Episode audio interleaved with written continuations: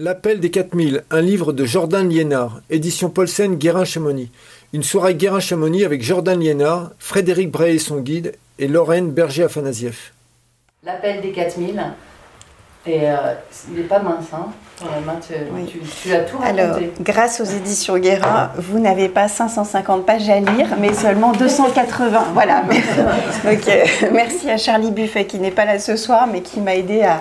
Voilà, chaque mot sont à moi, mais il m'a quand même aidé à couper et à garder peut-être le meilleur de, de, ce qui avait été écrit. Euh, donc voilà, je suis, je suis vraiment hyper touchée euh, parce que c'est vrai que c'est un deuxième aboutissement. Le vrai challenge, c'était peut-être celui-là avant les 82 4000, mais j'ai pris autant de plaisir à réaliser ces 4000 euh, avec Fred qu'à écrire ensuite euh, sur ces 4000.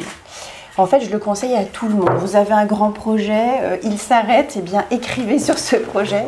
C'est une belle thérapie et puis ça permet de, de mettre des mots sur des émotions ressenties et, de, faire durer le plaisir. Voilà. Donc, donc voilà. Donc j'espère que vous aurez un peu de plaisir à le lire si, si le cœur vous en dit. Voilà. Et euh, Fred, tu n'écris pas? Alors, euh, non, non, non. Bah, disons que oui, bah, éventuellement le projet m'aurait intéressé, mais euh, bah, c'est quelque chose qui demande beaucoup de temps. Voilà, beaucoup de temps, donc je me sentais pas le temps de m'investir dans, dans l'écriture du, du, livre. Et puis je pense que euh, ben, il en serait pas ressorti la même chose. Hein. Je pense qu'on euh, on, est parti sur un même projet, mais on a, on a vécu aussi euh, des choses différentes. Donc ça, c'est le livre de Jordan avec ce que, bah, ce que tu as ressenti hein, finalement. Voilà. Est-ce que, voilà, je ne sais pas ce que ça aurait donné si moi j'avais écrit un bouquin, mais mais voilà, mais, mais non, mais c'est heureux pour vous parce que finalement, je, pense que ce sera quand même euh, euh, plus, plus lisible euh, venant de, la plume de, de Jordan. Vous auriez pu faire premier de cordée, second de cordée, enfin tu vois un peu. Ouais, échanger, se répondre, ouais, éventuellement donner, donner mon avis. Mais bon, pour l'année prochaine, pour l'année prochaine. Ouais, ouais, le prochain livre des éditions Donc voilà, donc moi j'ai pas, j'ai pas encore. Il n'a pas encore lu le livre. J'ai, hein, pas encore lu, hein, donc. Euh, il va découvrir certains passages. ouais, voir à quelle sauce tu m'as. Exactement. Tu m'as cuisiné, ouais. Je vais lire juste un, petit, le, juste le mm. début parce que comme ça on entend aussi la petite musique de Jordan, parce qu'il y a quand même une écriture, une belle écriture, et, et en fait elle, elle nous livre tout. Je ne suis pas née dans une maison où le garage est rempli d'affaires d'alpinisme, aucun piolet de grand-père ou de vieilles cordes en chanvre, pas de photo d'un arrière-grand-oncle en tricouni, rien de cela. Ma maison d'enfance était bien une caverne d'Ali Baba où mon père sauvait des objets de l'oubli, mais pas de la poussière. Mais les seules traces alpines étaient une tablette de chocolat Suchard et une boîte de crème Mont Blanc d'un autre siècle. Ce qui m'avait le plus frappé pendant cette semaine d'initiation, donc là c'était déjà avec Fred, c'était l'étrange décontraction de notre guide dans des situations qui me semblaient extrêmes. Je me demandais s'il n'avait pas compris mon prénom, certes peu courant, ou s'il souffrait d'une maladie dégénérescente. Il m'appelait Coraya toute la semaine, en m'adressant la parole le moins possible. Je le pris pour un rustre misogyne. Ce guide, c'était Fred. Mes débuts avec lui furent donc assez mitigés et cela aurait bien pu s'arrêter là. La semaine s'écoulait et j'avais le sentiment de passer un test éliminatoire quotidien. Si vous réussissez cette journée, vous serez invité à la suivante. Et pourtant, chaque jour éveillait quelque chose d'étrange en moi, comme si j'entrais dans un monde dont on avait voulu me cacher l'existence. Un monde où j'en ai plus libre de ses mouvements et où la faune et la flore ont disparu, laissant une matière brute jaillir dans le ciel de façon puissante et sublime. Je découvrais un terrain de jeu infini, l'antichambre du paradis, un nirvana terrestre. L'émotion ressentie au sommet du Mont Blanc m'a étourdi un instant. Je me souviens que nous étions tous heureux. On aurait pris des substances illicites, cela n'aurait probablement pas été aussi planant. J'ai imaginé un instant vivre toute une vie dans cet environnement, hypothèse aussitôt classée dans le domaine de l'impossible. C'est pourtant sur son sommet que j'ai ressenti l'appel des 4000. Oh, pardon. Enfin, j'étais un peu trop vite, mais je vais, je vais, en ressortir. Ma pratique, bon, bah, bah, donc ça c'est ton premier Mont Blanc. Avec, Ouais, c'est- euh, ouais, mon premier sommet, euh, Premier deuxième sommet d'alpinisme. Non, deuxième. Ah, deuxième, Parce, ouais. qu'on- parce que dans, l'épreuve éliminatoire, j'avais dû quand même faire le, le Mont Blanc du Tacu. euh, oui, le Tacu. Ouais, c'est possible. Euh, bah oui, oui, je te confirme. Non, mais c'est- ça, c'était en préparation, non? C'est ça, la Ah, semaine euh, éliminatoire, quoi. Ouais. Ouais. Voilà. Donc deuxième. pas, toi? Pas du tout. Je- Mais si, si, je m'en souviens. Je m'en souviens parce que euh, on s'était arrêté euh, pique-niquer sous un sérac et là, euh, Oui, il y a un aussi. guide qui nous avait croisés. Il m'a dit Mais toi, t'as pas peur hein. Alors, j'avais effectivement euh, évalué le, le risque potentiel que, qu'un- que, que le sérac bouge et c'est vrai que c'était, ça me semblait relativement sûr. Ouais. Et c'est vrai que ça, ça pouvait mettre, euh, euh, met- mettre en doute un petit peu euh, mon, non, non, mon- mon en jugement. Ah, ça t'a mis en confiance, non Mais c'est vrai que quand t'as as un autre, euh, un autre pro qui, qui arrive par là et qui dit Mais non, t'as pas peur t'as vu c'était il y a, Sous c'était, le euh, maudit, il y a 15 par ans. exemple. Il y a 15 ans, ouais. Ouais. C'était il y a Maudit, 15 ans. par exemple, quand on est juste dans les... Ouais, ouais, ouais, non, mais c'était, pas là. hein. Non, non, c'était un. souvent, il y en a qui pique-niquent. Ah oui, c'était pas moi. Mais ça, c'était il y a 15 ans. Donc, Ouais. ma pratique Ah, mais tu connaissais pas bien. a ainsi été interrompue. Mais était ces jeunes guides il y a 15 ans. Ah oui. Débutait. Ma pratique a ainsi été interrompue par l'arrivée de nos trois enfants en moins de deux ans et un départ pour Singapour à 12 000 km des Alpes où nous avons vécu pendant 9 ans. Seul notre retour annuel nous rapprochait des montagnes. Puis l'heure de renouer avec l'alpinisme est arrivée. Fred s'habituait à ma présence et reconnaissait l'agilité des femmes en escalade, leur endurance et leur pratique raisonnée de l'alpinisme. Il m'est apparu sous un tout autre vi- visage. Je me souviens encore de lui, venu m'annoncer un choix d'ascension possible pour les jours à venir. Au milieu de la liste, il y avait la dent des Reims. Je n'ai jamais trouvé le mot dent très flatteur pour un sommet. Un pic, une aiguille, un pilier, un dôme, une pointe, une pyramide, oui, mais une dent, ça n'a rien de noble ou d'entraînant. C'est pourtant sur son sommet que j'ai ressenti l'appel des quatre semaines. Bah, je m'étais trompée tout à l'heure. Ouais. Ouais, ça vous le voyez bien dans le film, mais c'est vrai que c'est un, c'est un tournant, euh, puisque c'est vraiment là que je découvre qu'il y a autant de 4000. Donc euh, voilà, ma culture montagnarde était quand même euh, pas énorme à ce moment-là. Et, euh, et voilà, mais c'est vrai que je ne sais pas si certains d'entre vous ont déjà fait des 4000. Alors évidemment, il y a quelques guides dans la- dans l'assemblée, donc euh, je, je les retire du sondage, mais. euh, voilà, là-haut, on a une ivresse euh, qui, qui est incroyable et on a envie que ça dure. Donc, euh, donc euh, pourquoi pas faire tous les 82 4000 quoi. En tout cas, je vous le conseille. C'est chaud. N'hésitez pas. Enfin, quelle idée quand même. Euh, Oui, quelle idée. Oui, non, enfin, ça, c'est sûr, je- Lorraine. Je trouve ça tout à fait normal, mais euh, je sais pas, moi, je, Oui, quelle idée, oui. si un truc te plaît, tu veux pas tout ce, tu, tu manges un gâteau, tu veux pas toute la pâtisserie non plus, non, tu veux pas tout manger. Et donc là, Oui. tu te dis, je veux tous les faire. Oui, oui, oui. Oui, oui, et puis bon, ça me, oui, ça m'a pas passé du tout là. hein. Je, parce que pendant le projet, je me suis demandé si je pouvais pas les refaire mais à l'envers, par exemple, ou les refaire dans, avec, euh, en les prenant chacun par une autre, euh, une autre si voie. d'accord, Fred. hein. Hum, c'est- fa- faudrait, faudrait qu'on en discute. euh, À l'envers. non, non. Non, Fred essaye de me convaincre que l'escalade est quand même mieux que l'alpinisme Ouais, en ce ouais, moment. ouais, voilà. ouais, ouais. Il essaye de, de plutôt euh, me parler de, de rocher que de, que de hauteur. Oui. Mm. Voilà, bah non, puis en plus, euh, enfin, disons que ce serait quand même, euh, serait redondant comme, euh, comme projet, non de, de- de retourner sur les mêmes. Non, et puis en plus, euh, quand, quand, quand tu vis, ça une-. Ouais, non, mais tu vis une chose une fois, je trouve que c'est c'est bien, puis c'est parce que c'est, tu déconstruis un peu euh, quand tu, tu refais les choses. Ouais. ouais. Non, mais par d'autres voies, tu vois, Fred. Ouais. ouais. Ouais, ouais, ouais. Enfin, vous avez été quand même pas mal empêché dans votre projet. Ça, c'est sûr. Troisième jour à plus de 3000 mètres d'altitude. Je n'ai plus de réseau depuis deux jours. En se penchant dangereusement à la fenêtre de son dortoir, Fred reçoit quelques messages énigmatiques. Le gouvernement prépare le confinement pour tous. Les frontières vont fermer. J'ai du mal à croire à cette actualité eschatologique j'ai l'impression que l'on veut me faire croire à un scénario impossible. Ma réalité du moment est très différente. Nous nous réveillons très tôt car la journée sera belle et chaude. Le Stralhorn est une longue course glaciaire d'opérette. Elle n'a rien de difficile et est tout simplement belle.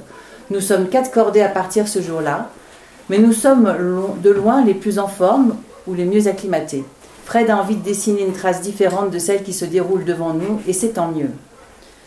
Nous arrivons à un réunion sous le sommet, mon téléphone sonne et me rappelle soudain qu'il y a une civilisation souffrante quelques milliers de mètres plus bas. Je décroche sans réfléchir. C'est un appel sans intérêt. Je raccroche aussitôt et profite d'avoir du réseau pour donner des nouvelles à Greg. Il est en réunion de crise au bureau. Il a le souffle court. Il est sorti de sa réunion pour savoir si je ne l'appelais pas au secours. Sa voix témoigne d'une inquiétude à peine masquée. Il a déjà compris ce que voulait dire confinement. Pour son activité, pour les employés dont il a la charge, il est inquiet. Avec moi, il se montre rassurant, il ne contredit pas le programme que je lui annonce pour le lendemain. Nous prévoyons d'enchaîner l'Alaline Horn et l'Al- comment tu dis? l'Alfubel depuis le refuge Britannia. Nous montons à la cime. Les fées italiennes ont installé un écrin de nuages autour des sommets qui se donnent à nous. Fred nous fait aller jusqu'à une petite pointe légèrement après la croix pour être sûr que nous avons bien foulé le sommet. Superstition ou souci du détail. Pas envie de revenir. Je le serai peut-être après 82 sommets avec lui. Retour au refuge, un nouveau message. Vous avez 48 heures pour choisir votre lieu de confinement. La France va fermer ses frontières. L'annonce tombe comme une déclaration de guerre. Fred me fait une explication de texte assez directe. On redescend. Il faut que tu rejoignes Bruxelles avant la fermeture des frontières et moi Chamonix. Je me demande encore si le refuge ne pourrait pas nous héberger une nuit de plus pour finir ce que nous étions venus faire, gravir quatre sommets en quatre jours. Mais non. J'attrape toutes mes affaires comme un pompier à l'appel de la sirène. J'aurai le temps de réfléchir en descendant jusqu'à Sasfé. Donc, euh, quelques petites euh, contrariétés dans votre euh, prévision, programme, parce que toi, tu as fait tout un programme, j'imagine, qu'il faut concilier avec ta vie de famille. Et, la, et la vie de et la de Fred ouais, l'agenda de Fred, Ouais. Donc c'est vrai qu'on on planifiait sur six mois à l'avance. Et puis là, c'était, bah, comme pour, enfin, vous connaissez l'histoire, mais c'est le début de, de la première saison d'alpinisme. Et, et tout d'un coup, euh, la fenêtre se ferme, quoi. Donc euh, moi, je, je courais à ce moment-là 400 km par mois, euh, donc 100 km par semaine. J'étais euh, voilà, j'avais réussi à pas être blessée, mais j'étais très en forme. Euh, et là, tout d'un coup, pof, il faut que je revienne euh, chez moi et il faut que j'attende. Mais bon, il y avait vraiment pire situation que, la mienne, évidemment, mais, mais euh, ça a été un sacré coup au moral. Et, c'est vrai que le fait de vouloir me lancer dans un projet qui appelle à la liberté, qui appelle à, à aller dans un endroit où rien n'est normé, où euh, euh, la seule règle du jeu, c'est, euh, la sécurité est assurée par, euh, par, par nos pas euh, bien faits ou par une corde bien tendue. Euh, là, tout d'un coup, on, est obligé de rester chez soi et on nous met tout un tas de règles euh, d'un contrat social que j'ai déjà un peu de mal à supporter. Donc, euh, donc la cocotte minute euh, est déjà sous pression avant même le début du confinement. Quoi. Ouais. Je me souviens de ce retour à Bruxelles en voiture, là où euh, il y avait, enfin, ouais, il y avait personne sur la route et, et je me suis demandé ce qui allait advenir de ma santé mentale. voilà. Et tu as pu continuer ton entraînement? Alors oui, l'avantage de Bruxelles, c'est qu'on pouvait sortir. Euh, donc je ne suis pas belge, mais j'habite à Bruxelles et on, on pouvait sortir autant, autant de temps qu'on qu'on voulait, tant qu'on était en mouvement et tant qu'on faisait du sport. Donc je pouvais sortir 3-4 heures par jour euh, pour courir, euh, marcher. euh, donc ça, ça a été un énorme avantage. Donc j'ai pu rester entraînée. Ouais. Mm. Contrairement à Fred, qui lui, par contre, tournait en rond. Autour de son chalet. Ouais. Ouais, on avait quoi Un kilomètre, c'est ça Ouais. Ouais. Ouais, mais un kilomètre, euh, vu que j'habite euh, au pied du Mont Blanc, c'est vrai que je, je pouvais faire pas mal de dénive quand même. Voilà. Sous le couvert végétal. Après, on n'est plus que 100 mètres au-dessus. Ah, plus que 100 mètres, ouais, je sais plus. Ouais, de dénivelé. Bon, ouais. J'avais conservé les mêmes sorties. Mais ça n'a en, en- en rien entravé euh, votre motivation. Non, c'est tout l'inverse. C'est sûr que le- la- oui, c'est sûr que le lendemain de, de l'ouverture des frontières, euh, oui, moi j'étais dans ma voiture et puis euh, avec une envie euh, furieuse de- d'attaquer vraiment le projet, quoi. Mois de juin, c'est ça. hein. Oui, c'est ça. Ok. euh, 16 juin, je crois. Et euh, du coup, en 5 semaines et demie, on va faire 49 sommets, je crois. Mm. Donc euh, voilà, non, ça a plutôt euh, décuplé l'envie. Euh, ouais, ouais, complètement. Non, j'étais vraiment. euh, enfin, Elle a quand même une sacrée forme, non Quand même, euh, t'as beaucoup de clientes comme ça Alors, euh, alors on, on a quand même de plus en plus de, de- de clients qu'on qu'on la caisse. Quoi. Après, une cliente qui a autant la caisse, non, non, non, non, non, c'est vrai que j'ai pas, j'ai pas eu l'occasion. Alors, c'est, euh, ça m'a rendu aussi assez exi- exigeant finalement, parce que c'est vrai que je suis peut-être un petit peu moins patient que ce que je n'étais. Euh, voilà, quand, quand on prend l'habitude d'avancer vite, et ben on a, on, on prend le goût aussi. Voilà. Mais euh, globalement, on a, enfin les, les clients qu'on qu'on touche sont de plus en plus en forme, je pense. Mais bon, c'était peut-être les plus faciles au début ou... Bah, c'est ça tu- ce que tu dis dans le film. hein, ouais, Bah ouais, bah on a on a attaqué par les euh, par les sommets les, les plus faciles et puis euh, comme ça, en- de fil en aiguille, on a pu, euh, bah toi t'as pu- t'as pu te euh, te confronter justement à, à- à différentes difficultés puis à des techniques que tu connaissais pas finalement. Ah oui, oui, bah oui, puis, oui. Non, et- j'étais vraiment pas skieuse ni, euh, ni euh, grimpeuse, donc euh, Non, puis même, tu vois, la- le petit bout de ri- rimé, euh, c'était à la barre des écrins, tu vois. euh, Tu vois, c'est- c'était des contextes qui t'auraient pas du tout impressionné euh, euh, sur la fin du projet, alors que Oui, là, c'était le début. Euh, Oui, bon. Alors, pour vous expliquer, cette petite rimée euh, qui était bien couverte euh, a cédé euh, devant moi. Donc, Fred était passé sur un pont de neige qui avait l'air bien solide. Et là, tout d'un coup, j'entends un bruit sourd énorme. Et là, toute la. Voilà, le gros pont de neige s'effondre devant moi et moi je vois un trou béant et Fred qui continue à marcher devant moi. je lui dis excuse-moi, tu n'as pas entendu la même chose que moi parce que viens voir ce qui se passe quand même sous mes pieds. Et là, il me fait cette réponse absolument euh, incroyable. Euh, il m'a dit alors écoute, tu vas en voir d'autres, donc maintenant avance quoi. et là, je me suis dit ok, euh, donc voilà. Mais ça, c'était un des premiers sommets et je me suis dit bon, il va vraiment falloir que je que je change de, de mindset, enfin de voilà. Mais c'est c'est des phrases qui m'ont marqué, mais qui m'ont aussi permis d'avancer, de pas me poser, euh, en tout cas de me poser des questions, mais pas au moment, euh, enfin au bon moment, c'est-à-dire euh, absolument pas dans l'action. Donc dans ces cas-là, on avance. ouais. Et un jour, il te dit euh, Tu te rends bien compte des risques qu'implique ce projet? me lance Fred d'un ton provocateur. Oui, je crois, mais pour l'instant, je n'ai pas ressenti de danger auquel je n'étais pas préparé, dis-je rapidement. Il n'y a pas que le danger lié à la fatigue ou à l'erreur humaine, il y a aussi les dangers de la montagne elle-même. Plus on passe de temps là-haut et plus les chances de les voir de près se rapprochent. Tu es sûre d'être consciente des implications possibles demande-t-il d'un ton moralisateur. Écoute, Fred, oui, tout cela, tu me l'as déjà dit, mais je me sens à ma place et je veux continuer. Maintenant, si tu veux t'arrêter à n'importe quel moment, je ne t'en ferai jamais le reproche, sens-toi libre. J'essaye de rester sereine sans grand succès. Je sens que je ne comprends pas tout ce qui se joue à ce moment-là. Je suis prise soudainement de vertige là sur le parking, pourtant bien plat et stable. Peut-être me prendra-t-il au mot. J'ai en tête la phrase de Reinhold Messner La montagne n'est ni juste ni injuste, mais seulement dangereuse. Tout s'est incroyablement bien passé pendant ces cinq semaines et demie en montagne.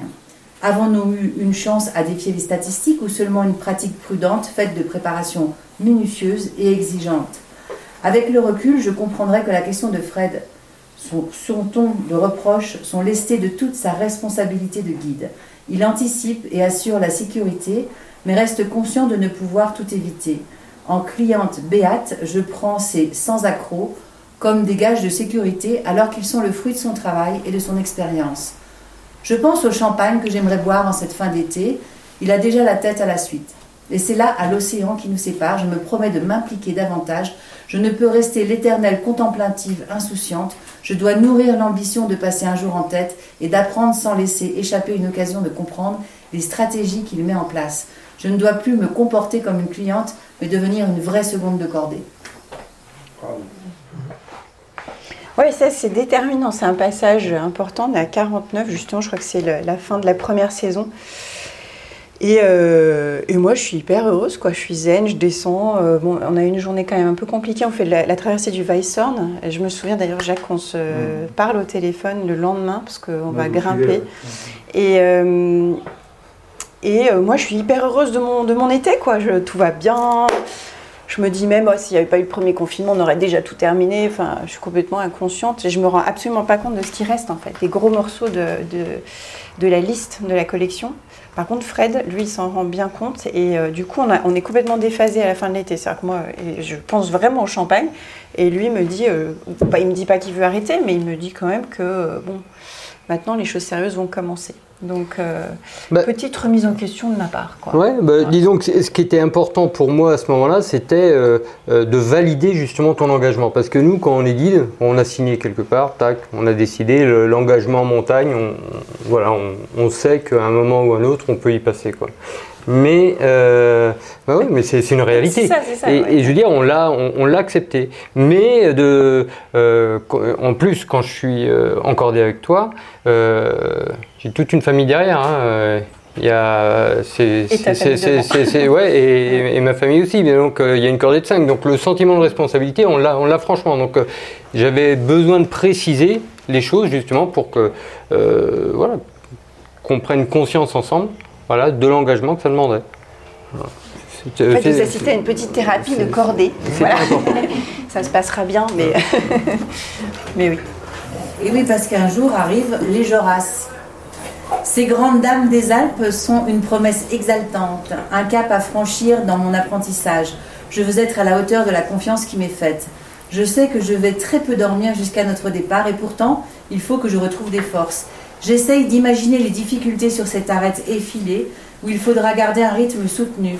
Je me souviens d'un cliché de la pointe Marguerite qui m'avait fasciné et attiré à l'aiguille du midi, presque au point de me faire manquer la benne de retour. J'ai deux jours pour me préparer mentalement. Je rentre dans ma bulle pour ne pas me laisser affecter par le monde extérieur, me donner tout entière dans ma préparation, matériel, nourriture, optimisation du sac, étirement, visualisation de la course. Je veux attiser le désir de découverte et de dépassement, chasser les douleurs fantômes qui se manifestent souvent avant un grand effort. Je consulte cinq topos mais me refuse à regarder une vidéo. Je veux arriver presque vierge de toute image sur ce joyau, me laisser surprendre. Ai-je le niveau pour cette course? La question se pose bien sûr. J'ai progressé en 60 semaines, mais rien de ce que nous avons fait n'est comparable en termes de difficulté et d'endurance. Je cherche à me rassurer en demandant à Fred s'il pense que j'en suis vraiment capable. Il ne répond pas et me laisse face à mes démons et mon manque de confiance en moi. J'ai choisi ce projet, personne ne m'a mis le couteau sous la gorge. Fred ne m'a pas menti sur le niveau d'engagement et sur le fait qu'il me faudrait progresser.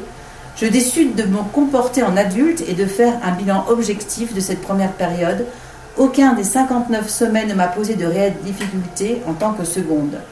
Je n'ai pas non plus ressenti une fatigue qui m'aurait empêché de continuer, même après des enchaînements de sommets importants. Je n'ai pas cessé de m'entraîner en course à pied, en escalade, en renforcement musculaire. Je cumule 12 à 25 heures d'entraînement par semaine et je me sens capable de courir un trail de 100 km au pied levé. Eh ben dis donc. je descends embrasser les enfants avant de partir. Ils ont pu profiter de tous les préparatifs et partager un peu de la tension qui précède les courses. Ils ont probablement compris l'enjeu. Je me penche d'abord sur le lit de Célestin que je pensais endormi. Il m'enlace et me serre fort dans ses bras d'enfant. Tu reviendras, maman, hein? Tu promets, me chuchote-t-il dans l'oreille. Oh mon cœur, oui, j'ai la ferme intention de revenir. Si je ne peux pas vous appeler demain soir, ne t'inquiète pas. C'est que je n'aurai pas de réseau, rien de plus. En attendant, amuse-toi bien. Ces quelques mots au creux de, l'oreille me nouent l'estomac. Ils n'ont pas été fréquents pendant le projet. Je sais maintenant que mes aventures occupent davantage leurs pensées et que je ne l'imaginais. Et j'espère que la fierté l'emportera sur l'inquiétude. Ouais, c'est une autre partie du projet. Et ouais. Ouais, les enfants. Ouais. J'étais dans une école hier euh, où je présentais euh, ce projet et le livre et j'ai été étonnée de la première question euh, qui était d'une jeune femme, qui, enfin d'une jeune fille de première qui m'a demandé si c'était pas trop dur de quitter mes enfants et si c'était pas trop dur pour mes enfants de me laisser partir. Et j'ai été un peu étonnée que ce soit la première question. Voilà. Mais c'est vrai que quand j'ai commencé ce projet, j'ai. Qu'est-ce que tu as répondu? Bah oui. C'est difficile parce que la réponse, euh, elle est. Enfin, j'ai envie de dire qu'elle comprendra quand elle aura mon âge, quoi. Pourquoi on fait ça euh, Parce que c'est vrai que j'ai essayé de lui expliquer que la vie d'adulte, c'était un empilement de choses, qu'on était euh, en permanence à faire dix trucs en même temps, euh, qu'on avait notre casquette de, de, maman, de femme, de professionnelle, puis parfois on est un peu engagé en politique, sociétalement, on a des amis, etc. Et puis on a des responsabilités, et puis on, on en a, voilà, on en a ras la casquette, quoi. Et, et je crois qu'on a besoin de, de ces sas de quasiment pour notre hygiène mentale et pour mieux revenir dans notre vie euh, engagée. Euh, et donc je lui ai expliqué qu'il fallait quitter ses enfants pour mieux les retrouver, quoi. Et puis que et que même, il faut partir. Ouais. Et puis que quand je suis partie, euh, c'est là qu'ils ont le plus grandi, en fait. Sans moi. C'était absolument euh, salvateur. C'était ce que j'ai fait de, de mieux. C'était de les laisser. Vraiment. À un moment où ils avaient besoin de prendre leur indépendance un petit peu. Donc ça les a fait grandir un peu plus vite. Et euh, voilà, donc pour l'instant, j'ai absolument aucun regret, mais c'est vrai que je me rendais quand même pas compte de. Euh, je, en fait, j'ai compris qu'ils savaient, qu'ils savaient ce que je. qu'ils savaient que c'était dangereux. Alors je pensais qu'ils s'en rendaient pas compte. Voilà. Donc j'aurais peut-être dû les préparer un petit peu plus, avec le recul. Et puis, à un moment donné, euh, l'accordé s'agrandit plus ou moins pour les besoins du film, pour les. Hein? Et il y a Olivier, je, suis désolée, mais Olivier est arrivé tout à l'heure et Olivier a fait partie de, quelques courses. Et euh, voilà, Olivier euh, est gendarme euh, au PGHM. Ah oui, voilà, il, s'occupe de secours en montagne et il nous a accompagnés donc, sur une des courses les plus engagées. J'étais très contente qu'il soit là. voilà, qu'on ait un troisième au cas où. Bah, bien sûr. Ouais, surtout qu'il est... un bon coup de main. Ouais, c'était chouette. Puis à un moment donné, il y a Elias qui, qui débarque et qui te pose une question. Elias me questionne sur ma pratique et me demande s'il m'est arrivé de faire des petits arrangements avec les sommets. Sa question m'étonne. Je n'ai jamais imaginé que les alpinistes, ces nobles conquérants, puissent s'arranger avec la vérité. Mais je ne lui en veux pas. Après tout, Elias ne me connaît pas et ne sait pas que mon entourage s'inquiète plutôt de savoir si je suis capable de renoncer. J'aimerais savoir parfois lâcher prise, connaître pleinement la joie du chemin sans but véritable mais rien ne me réjouit davantage qu'atteindre un but que je me suis fixé. Et lorsque ce but est un sommet de plus de 4000 mètres, inscrit sur une liste, je dois aller en haut, tout en haut. Il nous est arrivé de fouler plusieurs bosses ou antécimes lorsque nous ne savions pas laquelle était la bonne. La question d'Elias est cependant légitime. Après tout, à part une photo et un tracé GPS, c'est surtout ma bonne foi qui fait preuve. Je lui fais remarquer que c'est peut-être un scrupule d'himalaïste, car la pénibilité des derniers pas à 8000 mètres n'a rien de comparable avec ce que je vis à 4000. L'altitude a pu me ralentir, mais ne m'a jamais empêché. Donc, pas de petits arrangements pour moi. Elias insiste et commence à faire la liste des alpinistes qui auraient arrangé la vérité, citant certaines de mes icônes. Je ne me sens pas légitime, pas assez alpiniste pour m'avancer sur ce terrain. Je me sens comme une ermite qui apprend dans le silence des montagnes, fuyant le bruit des hommes.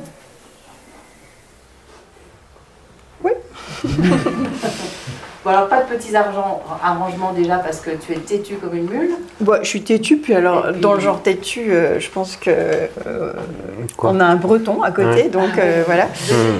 Ah, mais, têtu, c'est-à-dire que je, du coup, suite à cette petite conversation, enfin pendant la conversation, Fred m'apprend que nous ne sommes pas allés au sommet de, au sommet de du grand paradis. Hmm. Et là, je ne comprends pas ce qu'il me dit. Je lui dis, mais attends, si, la Vierge était là, elle nous a accueillis, on a pris une photo. Il m'a dit, oui, mais ce n'est pas le sommet. Et donc, quelques semaines après, euh, nous sommes partis de bon matin de Chamonix à 3 heures euh, pour aller faire le sommet du Grand Paradis dans la journée et revenir. Quoi. Hmm. Parce qu'on n'avait pas foulé le bon sommet. Donc, euh, oui, dans le genre têtu. et c'est vrai que sur certains sommets, on ne sait pas exactement où est le sommet. Donc, on, on pouvait nous voir euh, aller d'une pointe à une autre en se disant, bon, au moins, on reprenait des photos, on était sûr que... Il y a le Mont Brouillard aussi, on n'était pas, vraiment au sommet du Mont Brouillard. Ça, tu me l'auras pas là. Ah bon même dormi. D'accord. Même pour 10 millions, j'attendais pas. non, non, non. Donc, non. il m'a mis en bateau plus d'une fois comme ça. On n'a pas fait ça. Il y a cette petite phrase qui revient souvent, tu dis je ne me sens pas légitime. non, mais alors pas du tout. Hein. C'est vrai que vous allez voir mon nom sur un truc rouge, sur une couverture rouge. Euh, et, tout à l'heure, j'ai découvert le livre euh, au milieu de Bonatti, de Tenzing Norgay, je ne sais qui encore. Donc oui, bien sûr, c'est un peu déstabilisant pour moi, parce que vous avez compris que j'étais pas une, grande alpiniste. Euh, donc non, je me sens pas légitime de rentrer dans les, dans, les éditions Guérin, mais, mais, mais je suis quand même hyper heureuse d'être là, donc donc c'est pas très grave. Mais voilà, je crois qu'on appelle ça le syndrome de l'imposteur. Mais voilà, enfin, vous avez compris que je suis une alpiniste, mais aidée de son guide. Euh, euh, et, voilà, même si j'aspire un jour à passer en, tête, euh, c'est pas encore le cas, mais, mais j'y arriverai. Oui, mais tu n'as pas été uniquement, comme tu le disais tout à l'heure, tu n'as pas été uniquement une suiveuse finalement, parce que petit à petit, notre cordée, euh, bah, appris à fonctionner ensemble. Et, c'est vrai que bah, tu participais à la sécurité de la cordée. Quoi. Un peu. Si, bah, la manière dont tu te plaçais. Euh, Allez, et puis je suis partie une fois en tête. Mais il faut que je vous raconte ça parce que ça, c'est pour ah. les femmes qui sont dans l'assemblée.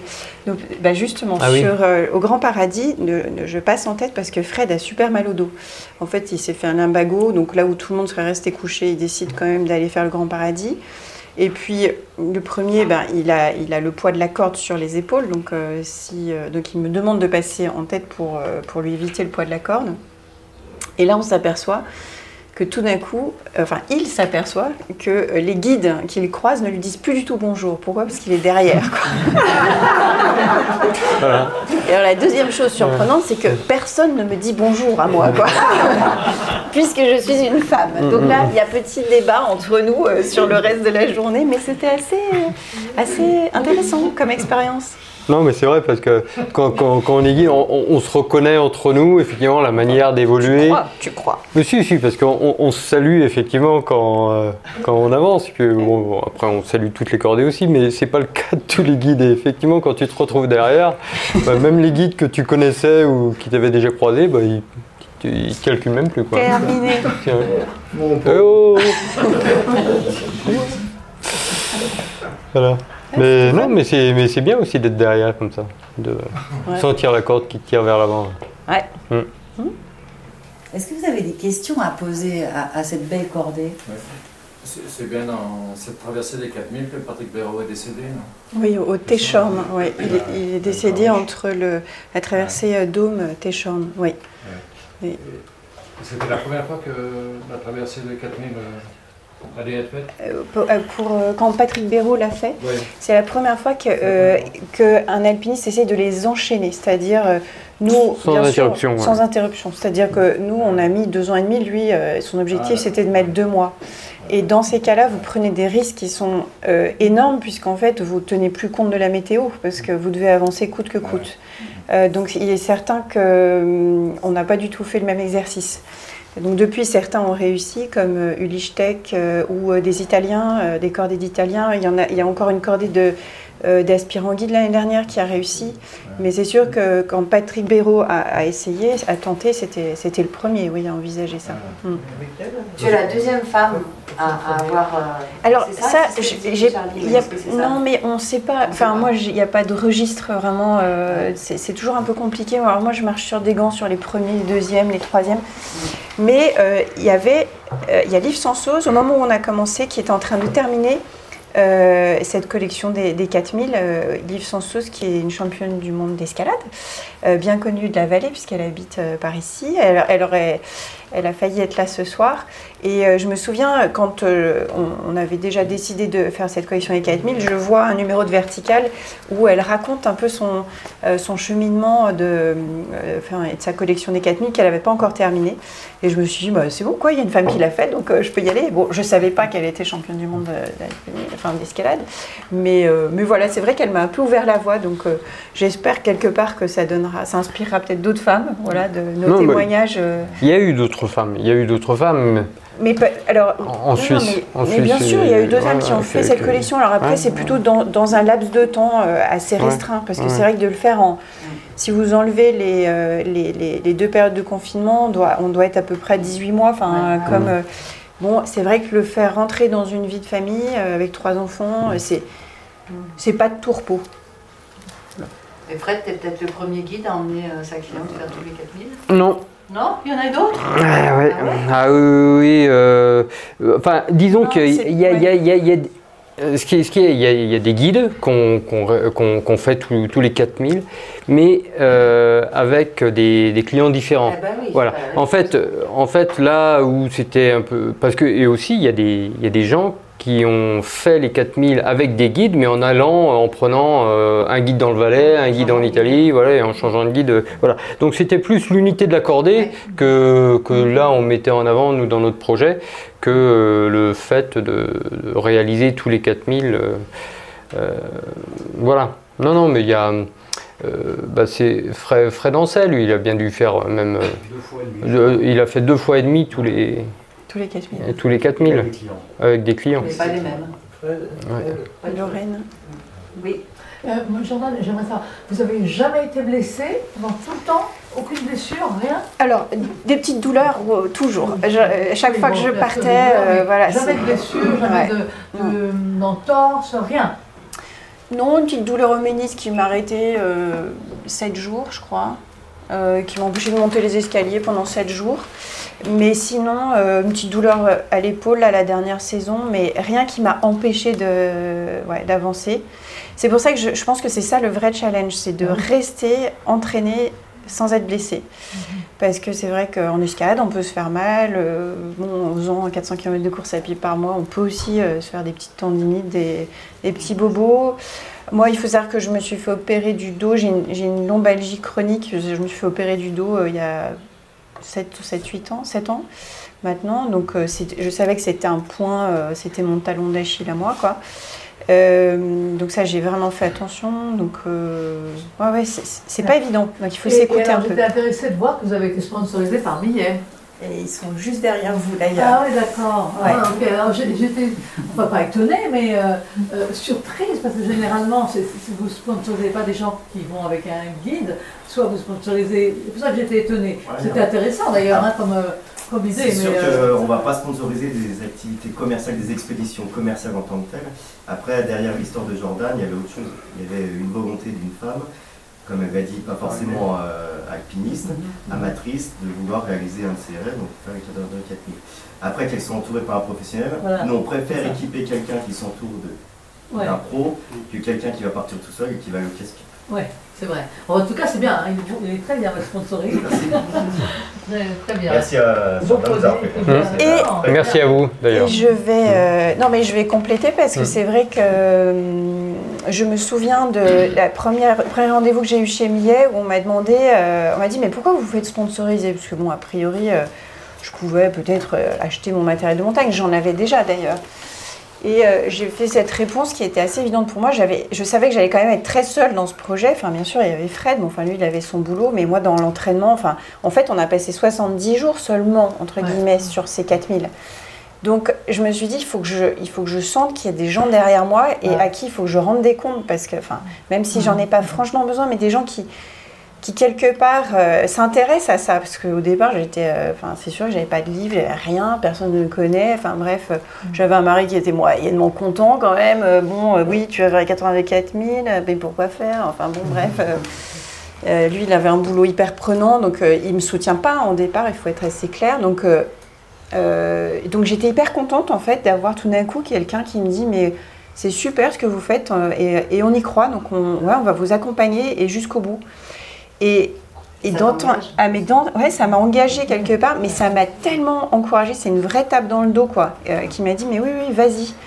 Et, euh, et après, ils m'ont jamais lâché. Donc, euh, à l'heure du euh, sponsoring bashing, je tiens à dire que À, l'heure de quoi du- du- enfin, je sais qu'il y a beaucoup de- de- d'athlètes qui, qui critiquent leurs sponsors, etc. Ah Là, je peux vous dire que non, je suis hyper contente d'avoir été suivie par Millet parce que c'est pas des gens qui vous lâchent, c'est des gens qui vous encouragent, qui mettent aucune pression, qui sont toujours là, enfin, et qui s'intéressent, quoi. C'est-à-dire qu'ils me pas que j'étais perdue au milieu de nulle part. Non, non, ils s'intéressaient à ce que je faisais, ils me suivaient et, et ouais, ça a été un vrai soutien. Et vous avez fait la décision de faire les euh, 4000 sans utiliser les remontées mécaniques Pourquoi Alors pourquoi? Eh ben, Parce que comme vous l'avez compris, peut-être j'avais envie de passer le maximum de temps en montagne.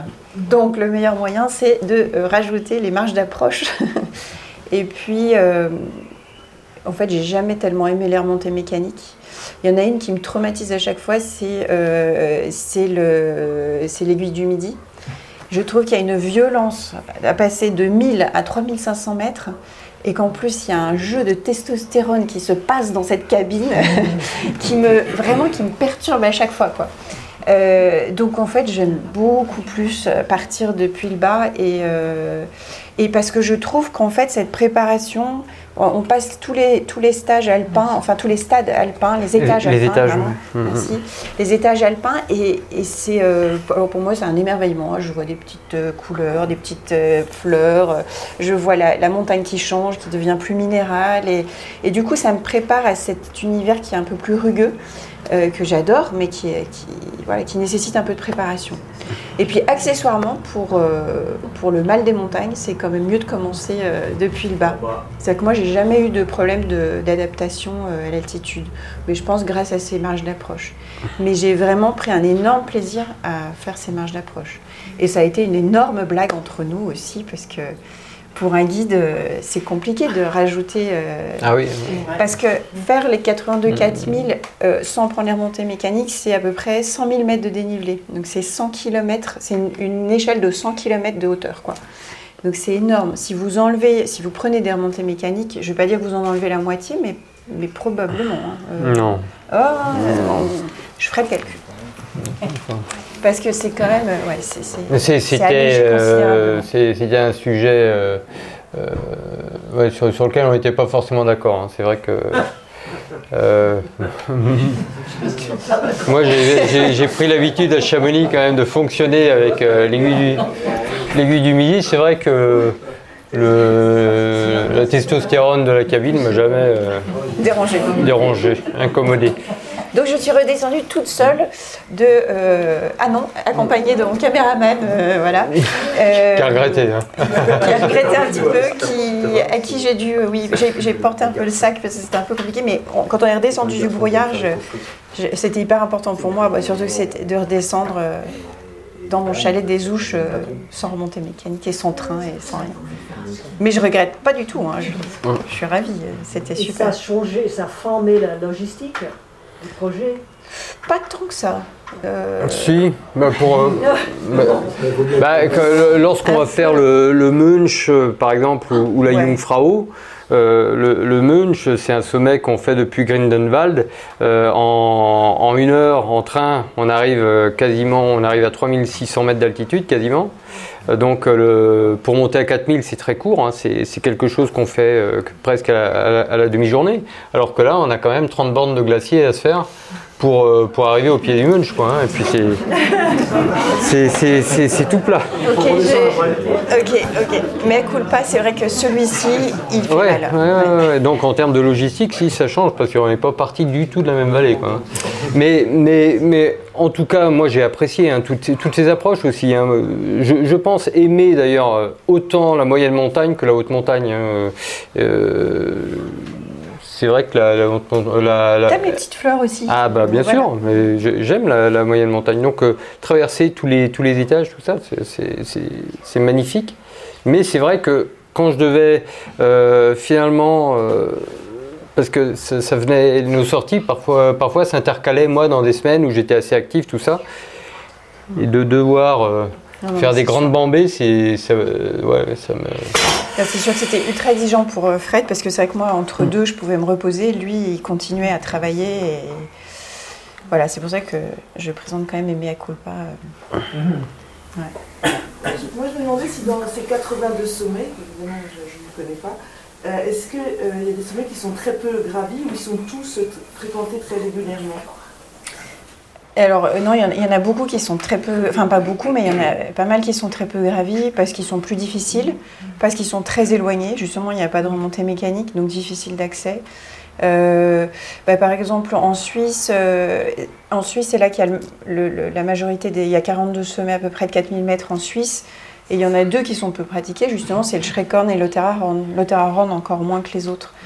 Très difficile d'accès, un peu, oui, un peu difficile. Mais tout le monde les regarde avec euh, beaucoup d'envie, mais euh, ils sont peu pratiqués. Donc quand ça se complique, c'est vrai que l'intégrale du brouillard, on était peut-être quoi, deux, trois cordées euh, l'été dernier à y aller. Donc on était quasiment sûr qu'on ne serait pas très nombreux On n'allait pas se marcher dessus en y allant. Donc oui, il y a des sommets qui sont peu pratiqués.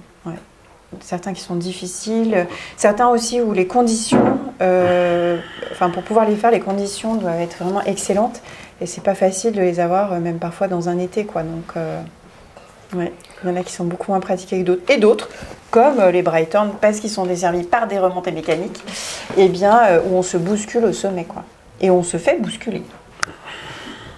Voilà.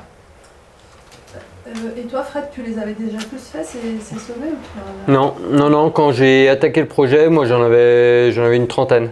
Voilà. 27. euh, Tu les as calculés tu te dis, ah, mais tu les as comptés Bah, tu les as comptés. Ah bon, euh, peut-être, alors 27. Voilà. Ouais, euh, donc euh, moi, ça a été aussi euh, une possibilité justement de, de- de faire des choses que j'avais pas, pas l'habitude de faire. Donc ça a été euh, euh, très exotique. Finalement, cette, euh, cet épisode, ce, ce projet, pour moi, ça m'a, ça a vraiment, euh, euh, ouais, ça, ça a diversifié mon activité. Et est-ce que tu en as un préféré, Jordan? Oui, j'ai des préférés, ouais. Plusieurs préférés. Oui, plusieurs, mais euh, la traversée Rochefort-Duras m'a émue énormément par son esthétisme. C'est vraiment, euh, c'est un, un joyau quoi, de, de- de notre massif, euh, c'est sublime. Pas beaucoup de mots, euh, d'autres mots à dire là-dessus. Là-dessus. Ouais, ouais, j'ai vraiment été euh, touchée. Après, il y avait aussi, ah, déjà avant de partir, ça me plaisait, donc euh, voilà, il y, a- il y a le mythe des Joras qui est incroyable. Et puis euh, euh, les aiguilles du diable, euh, ça c'est, euh, on se dit mais c'est pas possible quoi. Il y a, quelqu'un qui a imaginé ce truc-là, ben, c'est incroyable, c'est pur, c'est le rocher est magnifique à cette altitude, c'est c'est extraordinaire. Donc ouais, ça, ça m'a énormément plu. C'est des sommets euh, que j'irais bien refaire demain matin. voilà, ouais. ça c'est vraiment des très très beaux sommets, mais il y en a plein d'autres en fait. Euh, Il y en a qui marquent davantage. Mais C'est sûr que la difficulté, l'engagement, euh, la- l'adrénaline qu'on a, qu'on ressent aussi sur un sommet, je pense que ça, j'ai quand même remarqué que ça permettait de se souvenir un peu plus d'eux. Il y Mais a les conditions. Ouais, et les, et les conditions, parce que par exemple, oui, c'est vrai, ce que tu dis, euh, Dominique, parce que Pise Bernina, par exemple, on n'a pas eu des très bonnes conditions. Je suis sûre que c'est un sommet qui est magnifique. Et euh, la lumière n'était pas là, n'était pas belle. euh, et, et du coup, euh, voilà, la neige était molle. J'ai eu l'impression de nager plus que de marcher. Enfin, c'était. C'est vrai que c'était pas top. Et je me suis dit, bah, il faudra que j'y retourne, quoi. Voilà. Les conditions doivent être.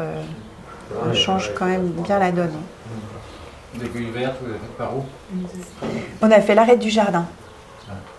Voilà. Donc on a fait avant euh, l'aiguille du jardin, la grande rocheuse et on a terminé par l'aiguille verte et redescendu par euh, le Wimper.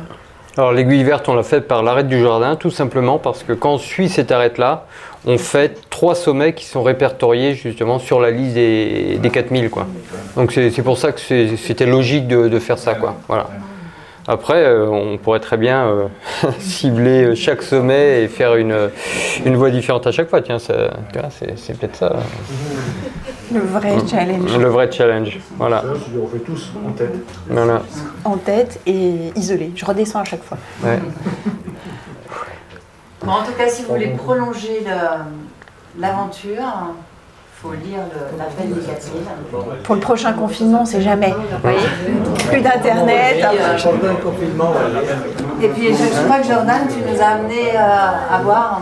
Oui, je vous ai amené à boire, oui, parce que je voudrais quand même juste dire, parce que c'est l'heure tourne, mais c'est vrai que j'ai quand même envie de vous remercier énormément, parce que, euh, alors je connais pas tout le monde dans, dans la pièce, mais euh, il y a des gens euh, chers euh, euh, voilà, dans cette pièce, des gens qui ont euh, contribué à mon appel des 4000, et ils ne le savent pas forcément, mais euh, parce que vous formez cet écosystème de la montagne que j'ai découvert avec vous, euh, donc euh, les guides, les restaurateurs, les gens de la vallée, les résidences secondaires, les, moniteurs de ski qui m'ont appris à skier, les amis d'enfance qui, qui ont été appelés avant moi dans cette région et qui m'ont permis de, de la découvrir. Euh, donc j'ai vraiment envie de vous remercier d'être là, parce que sans vous, en fait, je ne serais jamais arrivée là. Et je pense même à mon agent immobilier du fond de la, salle qui, euh, voilà, qui m'a apporté mon pied à terre. En tout cas, euh, ouais, c'est plein de choses. C'est vrai qu'on me demande toujours comment je suis arrivée là, mais sans vous, euh, je ne serais jamais arrivée ici. Il y a une culture montagnarde et une culture chamoniarde que, que j'aime énormément et, et à laquelle vous contribuez. Donc merci. Et donc du coup, bulle champagne euh, pour fêter ça. Voilà. Euh, Merci beaucoup.